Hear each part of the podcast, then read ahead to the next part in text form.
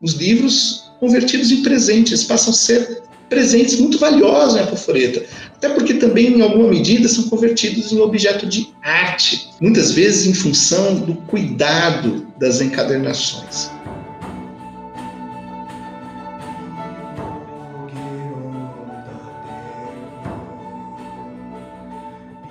Olá, meu nome é Alexandre Ayolon, eu sou professor de estudos clássicos do Instituto de Ciências Humanas e Sociais da Universidade Federal de Ouro Preto. O professor do programa de pós-graduação em Letras e Estudos da Linguagem da UFOP. Hoje eu gostaria de tratar com vocês brevemente de dois livros de epigramas, especificamente Xênia e Apoforeta, do poeta latino Marco Valério Marcial. E foi poeta que nasceu na Espanha. Marcial também foi o maior epigramatista da antiguidade. Ele foi autor de 15 livros de epigramas ao todo, ou seja, ele foi poeta, ele foi autor de mais de 1.500 poemas. É admirável que sua obra, pelo volume enorme de sua produção, tenha chegado na íntegra. Ele foi também poeta muito lido na Idade Média, figurando em diversos florilégios de poesia latina. E também, já no Renascimento, foi um modelo importante, aí juntamente com Catu, para poetas de epigramas do período. Marcial ele é o poeta que, com todas as letras, assume o caráter muitas vezes vituperioso, ou por assim dizer, satírico do, do né? o caráter satírico que o epigrama veio a assumir também posteriormente. Daí, uh, ele é importante porque o gênero quase que se converte como uma espécie de sinônimo de sátira, ou de dito espirituoso, mordaz, picante, conforme podemos ver hoje ainda em diversos léxicos e dicionários. Essas características, portanto, a que o gênero é relacionado, no caso como dito mordaz, como sátira, etc., são bem evidenciadas no epigrama de Marcial, por exemplo, no epigrama do livro, no epigrama 19, do primeiro livro de epigramas do poeta, ele diz assim: Se bem me lembro, tinhas, Hélia, quatro dentes. Cuspiu-lhe a tosse dois, mais dois, uma outra. Tu já podes tossir tranquila o dia todo. Nada há que aqui fazer uma terceira. No entanto, nos livros de epigramas que eu gostaria de tratar com vocês, como eu já disse, o Xênia e o Apoforeta, Marcial ele perfaz um caminho um pouco diverso pois ele abandona, pelo menos temporariamente, esse viés, digamos assim, esse viés satírico do epigrama. Então, pelo menos o viés é que ele é muito conhecido, né, pelo qual ele foi enormemente conhecido. Então, o Xênio Apoforeta, basicamente, são livros de epigramas que põem em cena um tipo de riso ou um tipo de humor mais leve, cômico, lúdico, finalmente, que, por causa de sua circunstância específica de performance, nós que esses livros foram compostos, foram publicados justamente em dezembro de 83, ou 84 depois de Cristo, e Apoforeta em 85, durante o Principado de Domiciano. Esses livros, esses dois livros, Xênio e Apoforeta, integravam certamente uma dimensão, digamos, regeneradora ou propiciatória, e mais ainda, apotropaico das Saturnais, que era uma festividade romana dedicada ao deus Saturno. Saturno era uma divindade relacionada à idade de ouro. Era uma época de fertilidade e de abundância plenas da humanidade. O deus Saturno era relacionado, portanto, à agricultura, ele era relacionado à produção da terra, né? era relacionado também à fertilidade, ele era relacionado também à riqueza. Não é à toa que o templo de Saturno, que existe ainda em Roma, as ruínas do Templo de Saturno, elas estão lá no Fórum Republicano. Então, no Templo de Saturno uh, é onde se situava, inclusive, o erário romano. Vejam bem, o erário. Né? E o deus, ele era muitas vezes representado também com uma foice. Né? A foice aí, ela também se relaciona não é, a essa dimensão civilizadora do deus, né? associada à invenção da agricultura no Lácio. Então, são aspectos muito importantes ligados ao deus e, consequentemente, também à festividade Aqui ele era relacionado, portanto, a Saturnália ou a Saturnais. Diversas fontes latinas é, reforçam essa relação de Saturno com esse período de exuberância, esse período de felicidade plena, né, de uma primavera sem fim, é, uh, onde a Terra tudo dava ao homem. Por exemplo, nas Metamorfoses, é? o vídeo diz o seguinte: aqui eu cito um trecho das Metamorfoses, né, em tradução do professor Raimundo Carvalho. Né? Então, diz o vídeo: né, a Terra mesma tudo dava sem impostos, intacta de rastelo ou arados quaisquer, contentes com os frutos dados sem esforço. Colhiam, vejam bem, os homens colhiam medronho e morangos silvestres, as cerejas e as amoras nas moitas de espinho e as landes que caíam da árvore de Júpiter. A primavera, vejam, a primavera era eterna em sopros tépidos, afagavam em cultas flores, calmos zéfiros. Notem que interessante, não é? Uma imagem, né? uma representação, digamos assim, paradisíaca, né? um verdadeiro paraíso na terra, né? Um, ou seja, uma primavera, a primavera era eterna, essa primavera sem fim, né?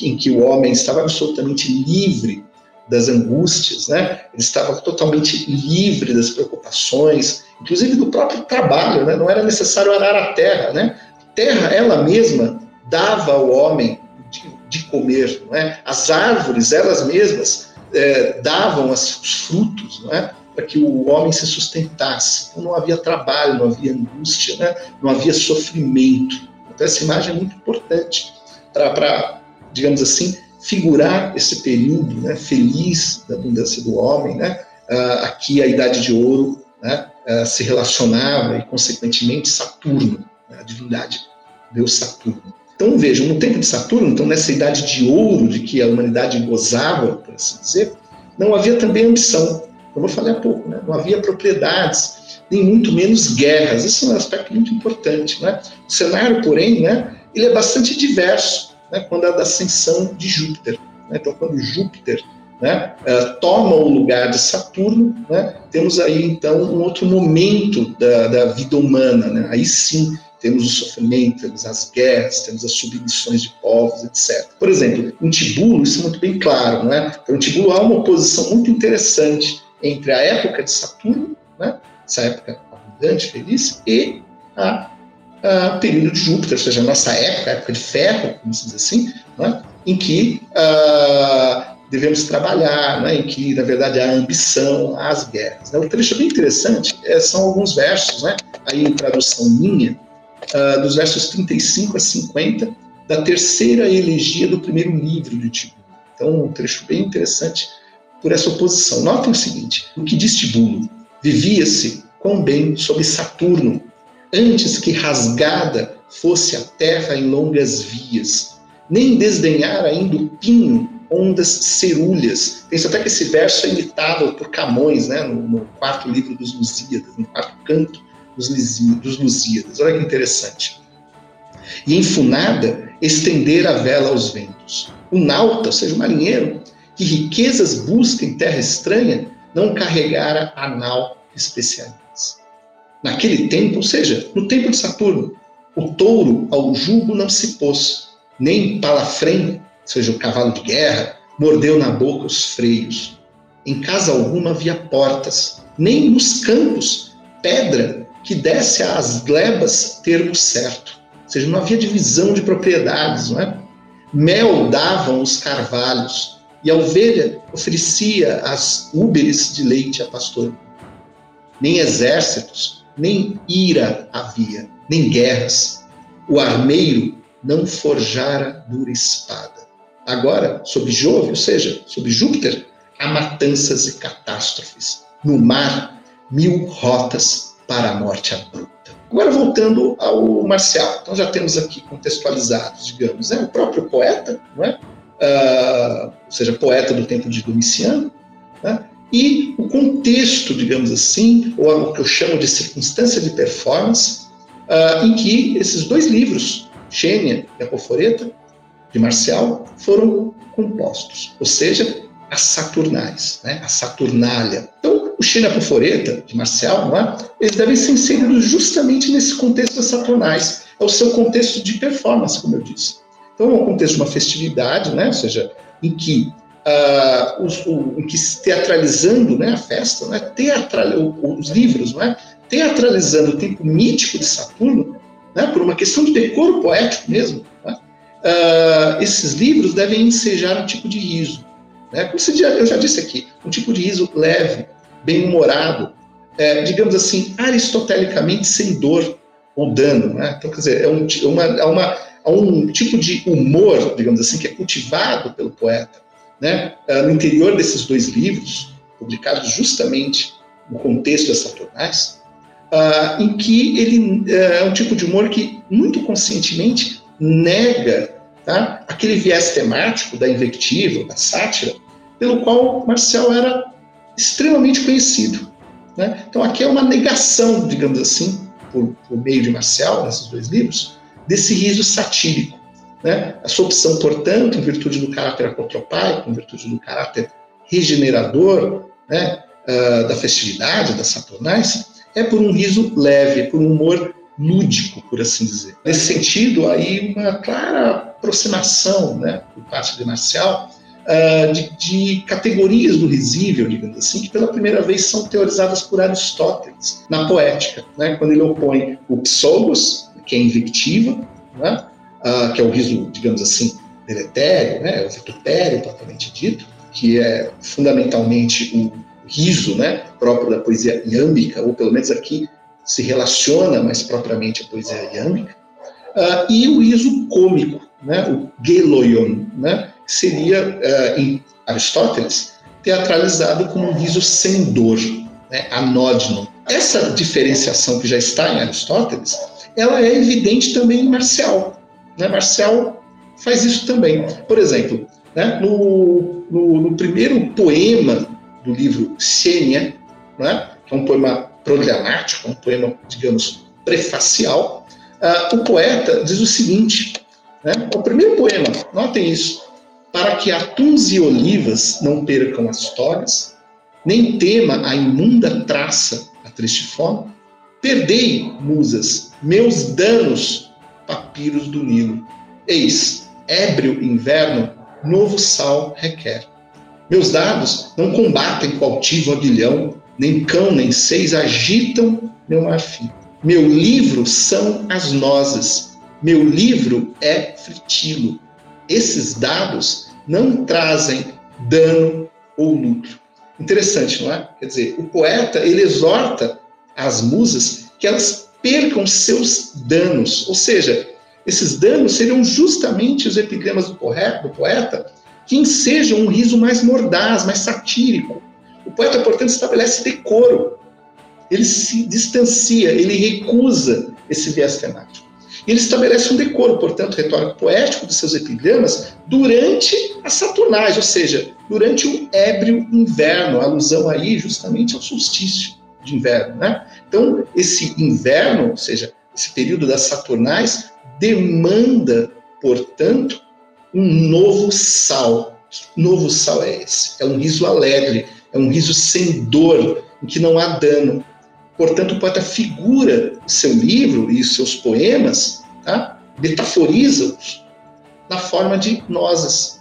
As nozes, que, é, que remetem a um jogo de criança, essa dimensão lúdica. Né? São as nozes com os quais os romanos, durante as Saturnais, usavam para apostar no jogo de dados. Ou seja, eram as nozes com os quais os romanos apostavam no jogo de dados. E é interessante essa imagem né, da aposta que não vale dinheiro. O dinheiro ali é proibido. Não só porque o dinheiro é uma característica, digamos, uh, digamos que ausente do contexto da Idade de Ouro, né, da, da, dessa Idade de Ouro figurada na festa das Saturnais, uh, mas também porque o jogo e o dinheiro, consequentemente, que seria o elemento ali das apostas, inclusive, uh, levariam a disputa, né, tornariam a disputa mais ríspida. Né? Então, não apostar com as nozes é eliminar a dimensão propriamente agonística do jogo, dando lugar a um caráter lúdico, o jogo por ele mesmo, a brincadeira. E é isso que são os epigramas de Marcial em Xênia Poforeta. Né? Os livros Xênia e os livros e o livro Apoforeta, né, são justamente essas nozes. Ou seja, não há dano, são brincadeiras, são motivo de um humor mais leve. Né? Um poeta aí, muito claramente, por uso de uma série de, de, desses elementos, entendidos como figuras, entendidos metaforicamente, servem justamente para que o poeta se distancie desse viés mais vituperioso, mais satírico, mais mordaz, a que a sua poesia estava, né, uh, digamos, a miúde relacionada. Nós já vimos, então, esse contexto não é, uh, de produção, de circulação desses dois livros de epigramas. Né? Já vimos também, digamos, a partir do próprio poeta, o caráter lúdico, o caráter, digamos, levemente jocoso uh, que o poeta imprime esses livros. Mas o que são exatamente Xênia e Apoforeta? Né? De onde advêm esses títulos? Bem, para começar, os títulos são extremamente importantes para entender esses dois livros, né? porque ambos os títulos são, na verdade, derivativos uh, de dois termos neutros, xenium e apoforeta. E eles significam, digamos livremente, brindes, significam presentinhos. Daí a possibilidade uh, de traduzirmos, inclusive, Xênia como livro dos brindes, Apoforeta como livro dos presentinhos. E é isso mesmo, são brindes, são presentes. Presentes com que o anfitrião, durante as Saturnais, no banquete, presenteava seus convivas. A propósito, essa troca de presentes, ela assumia um papel de centralidade fundamental nas festividades saturnalícias. Né? Então, Xênia e Apoforeta uh, figuram esse, isso exatamente, esses presentes. Por quê? Uh, porque os seus poemas, né, ou seja, esses livros compostos, respectivamente, por 127 epigramas, no caso de Xênia, e 223 epigramas, no caso de Apoforeta, né, são livros que, com exceção dos poemas, com exceção dos poemas prefaciais, né, eles eram compostos por brevíssimos poemas dísticos. Cada poema era um dístico. Todos eles, é, ou a maioria absoluta deles, vazados em método elegíaco. É? Então, cada poema, brevissimamente, referi, refere, ou melhor ainda, descreve muito, muito brevemente um alimento, como é o caso Xênia, ou seja, uma iguaria, ou, no caso de Apoforeta, um objeto.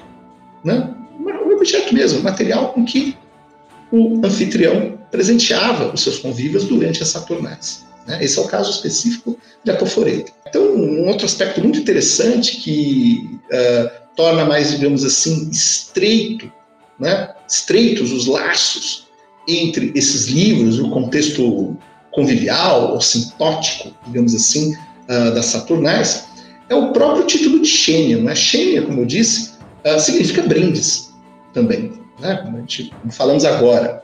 No entanto, além do título de, do livro, né, que Marcel atribui a seus epigramas, uh, Xênia também é uma espécie de subgênero de pintura de interiores, ou seja, é um subgênero da chamada riparografia, ou seja, da pintura vil, porque ele representava objetos iguarias, no caso estou me referindo ao gênero de, de pintura de interiores, não é? que eram justamente pintadas, representadas nas salas de banquete. Nós encontramos ainda hoje né, em, diversas, diversos afrescos romanos ou em mosaicos romanos, não é? Em, nessas casas, que justamente representavam o alimento, representavam iguarias, né? são justamente exemplos dos chamados Sênia. Mas também temos um testemunho interessante de Vitrúvio, no seu tratado sobre a arquitetura. Vitrúvio diz o seguinte, que aos recém-chegados, os anfitriões costumavam lhes enviar aves, agora cito, aves, ovos, legumes, frutas e outros artigos que eram provenientes do campo. Aí continua Vitrúvio. Foi por isso que os pintores passaram a denominar Xênia aquelas pinturas que simulavam tudo aquilo com que os hóspedes eram presenteados. Isso deixa claro né, o caráter profundamente convivial dessas obras de Marcial. Então há uma dimensão festiva, em virtude justamente desse contexto, dessa circunstância de performance, né, para assim que determina a fruição dos poemas, mas também a festiva que é, as Saturnais também demandam, portanto, que os seus que os Xenia, ou seja, o livro de Marcial e o Apoforeta, livros dedicados explicitamente às Saturnais, também sejam festivos, também sejam simposiais. É? Então, esses poemas, na prática, uh, são muito interessantes por outro motivo também. São exemplos importantes, são exemplos de agudeza, exemplos de engenho. Tá? Uh, por exemplo, uh, esses poemas, uh, e a Floreta, por sua brevidade extrema, eles assumiram duas funções básicas. Uma é prática, e de certo modo retoma a origem do gênero do epigrama, seu, digamos assim, a sua origem inscricional, a sua origem epigráfica, por assim dizer, já que a origem do epigrama está ligada justamente a isso. Não é? uh, assim, um texto, era uma inscrição, né, uh, que era aposta, né, ela era colocada sobre um objeto, ela é inscrita sobre um objeto. Digamos que uh, nessa função prática uh, do Xenia ou Coforeta, Marcial recupera, portanto, essa origem epigráfica do gênero. Até porque os poemas, como o próprio poeta menciona em Epigramas Prefaciais de Schender e Conforeto, eles podem ser entendidos também como cartões de presente. Inclusive, o próprio livro, em Marcel, pode ser um presente. Né? Ou seja, uh, o objeto uh, era ofertado, a ideia era essa, né? uh, e junto a esse objeto vinha um epigrama, um dístico. Marcel recupera esse caráter, portanto, institucional epigráfico do gênero. Né? Ou seja, assumir uma função prática, uma função ali bem pragmática de cartões de presente. A outra função fundamental, ela é lúdica. Uh, isso se refere muito claramente uh, à enunciação dos epigramas. Né? Por quê? Porque esses, esses epigramas, eles dialogavam, por assim dizer, com aquela subespécie já de matriz helenística, né? que é a subespécie dos enigma, ou seja, epigramas enigmáticos. Uh, bem, esses poemas enigmáticos, como o nome já diz, uh, demandavam frequentemente que o leitor, ou melhor, no caso dos epigramas de Marcial, o recebedor do presente, uh, tivesse a obrigação de decifrá-lo. Daí a circunstância da oferta de presentes, tipicamente das Saturnais, se convertia em um verdadeiro jogo de adivinhação, um jogo também de demonstração de engenho e urbanidade, tanto por parte do poeta quanto por parte de quem recebia o presente. Então, só título de exemplo, uh, eu queria ler com vocês aqui uh, alguns poemas, que, alguns poemas nesse sentido. Então, o primeiro em por exemplo, que é muito interessante, que é o Xênia 82, diz o poeta: Ébria, cheguei há pouco do Luclino em Baias.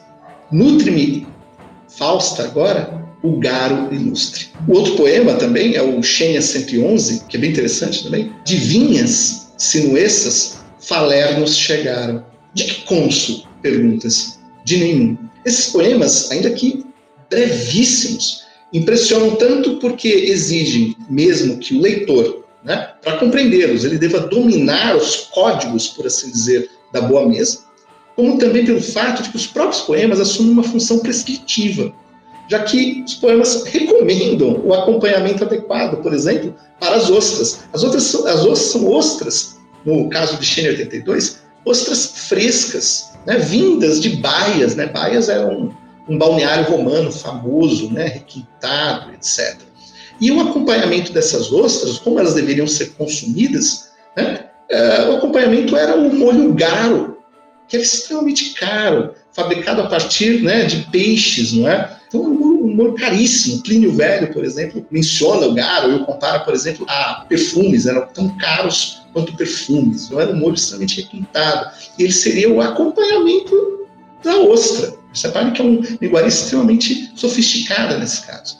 E o vinho serpou também, que há no caso do vinho aqui. Primeiro, há uma alusão direta ao falerno, né? o falerno um vinho extremamente requintado, extremamente caro no mundo romano, mas também uma, um aspecto fundamental atrelado à qualidade desses vinhos, é? que é o tempo. Ou seja, são vinhos uh, cuja qualidade dependem fundamentalmente do tempo de seu envelhecimento, do tempo de sua produção. Bem, uh, o Apoforeta uh, já não são iguarias.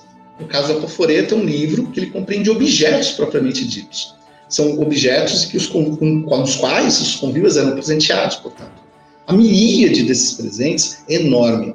Encontra-se em Apoforeta, digamos assim, presentes desde assim, objetos extremamente simples, baratos, né, até outros extremamente requintados. Essa variedade é importantíssima para os poemas saturnalícios de Marcial.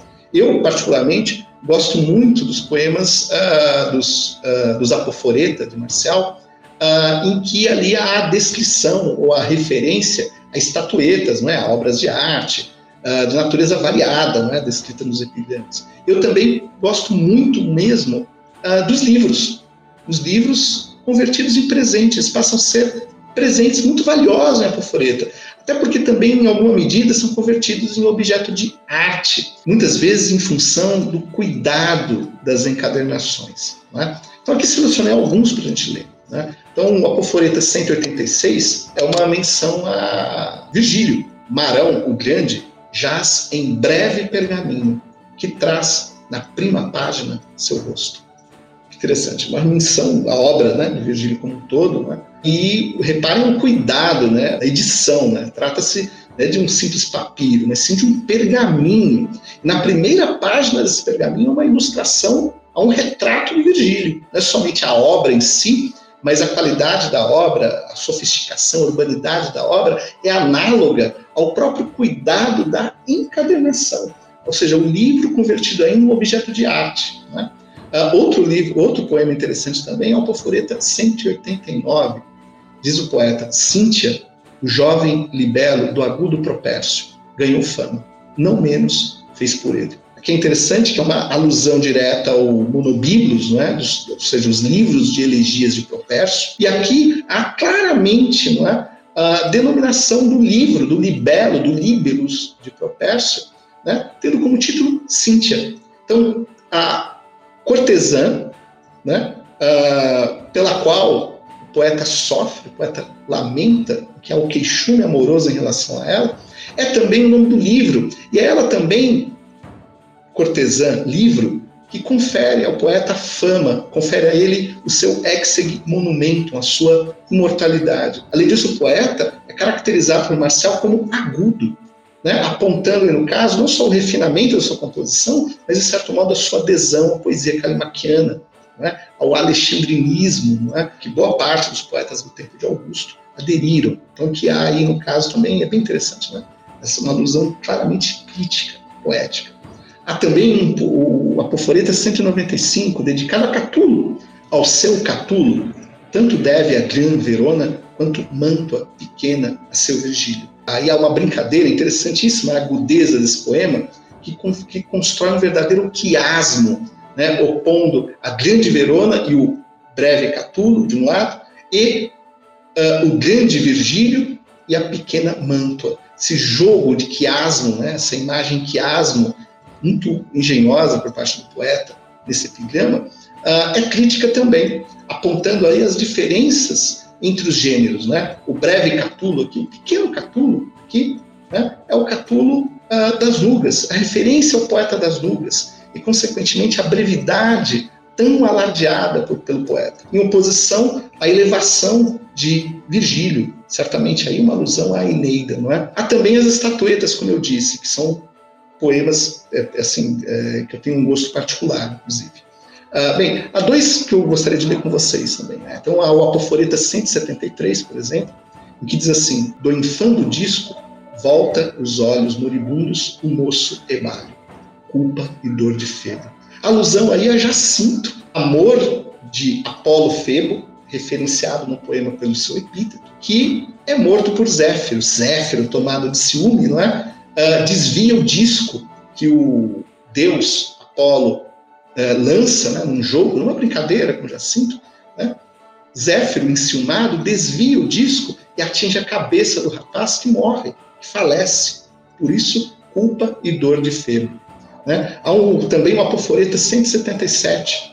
O guri, o menino, né, sem olhar, enforca serpes gêmeas. Já a hidra, as tenras mãos, temer podia. Uma referência direta a uma estatueta que é a representação justamente de Heracles. Heracles menino que mata com as próprias mãos a serpente enviada por Hera. E o poema ainda enseja, né? ele termina com uma advertência, bem que a Hidra podia já temer essas tenras mãos, as, tenras mãos de menino, né? de quem é a Hidra aí? Referência à Hidra de Lerna. Reparem que os dois poemas não citam diretamente que se trata de Jacinto ou de Heracles, mas eles demandam por parte do leitor a sua interpretação, ou seja, por elementos brevíssimos, alusivos a essas tradições mitológicas, uh, demandam que o leitor culto, né, uh, educado, seja capaz de identificar né, a quem, né, ou a que tradições míticas os respectivos poemas se referem, né, ao mito de Jacinto e Heracles. Esses exemplos são muito interessantes para dar conta, que brevemente, desses epigramas. Né? Uh, esses dois livros de Marcial, por fim, uh, eles são extremamente importantes também para a gente perceber a importância das Saturnais, o lugar que as Saturnais ocupavam para a poética epigramática de Marcial. É possível que diversos livros do poeta foram compostos durante as Saturnais ou em períodos próximos à festividade. E a despeito da pouca importância que geralmente se confere a Xênia Poforeta, uh, inclusive são livros estão entre os primeiros compostos por Marcial, juntamente com o livro dos espetáculos. São livros extremamente engenhosos, que levam às últimas consequências as características do gênero do epigrama, associado fundamentalmente à brevidade. E também podem ser entendidos, essa aliás é minha hipótese, inclusive, como uma espécie de novo subgênero do epigrama, né? paralelamente a outras possibilidades temáticas da tradição helenística. Esses poemas de Marcial, do Xênia Poforeta, não são somente, não, não são somente festivos, não são somente levemente jocosos, não são somente descritivos, embora sejam tudo isso, mas são, sobretudo, poemas saturnalícios, cujo decoro, cujo contexto de performance, cuja fruição dependem fundamentalmente das Saturnais, dependem fundamentalmente da festa que os romanos dedicavam a Saturno.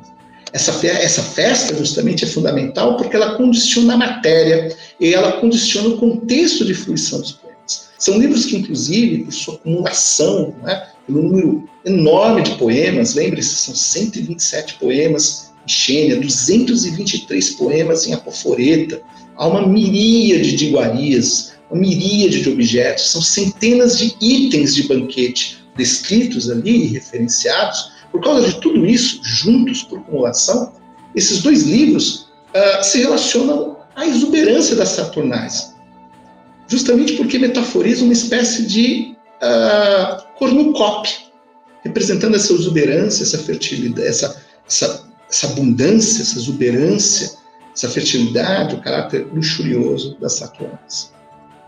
É isso. Muito obrigado. E aí, gostou da aula? Se quiser aprender mais, confira a sugestão de leitura na descrição deste episódio. Este podcast foi editado pelo Serviço de Comunicação Social da Faculdade de Filosofia, Letras e Ciências Humanas da Universidade de São Paulo.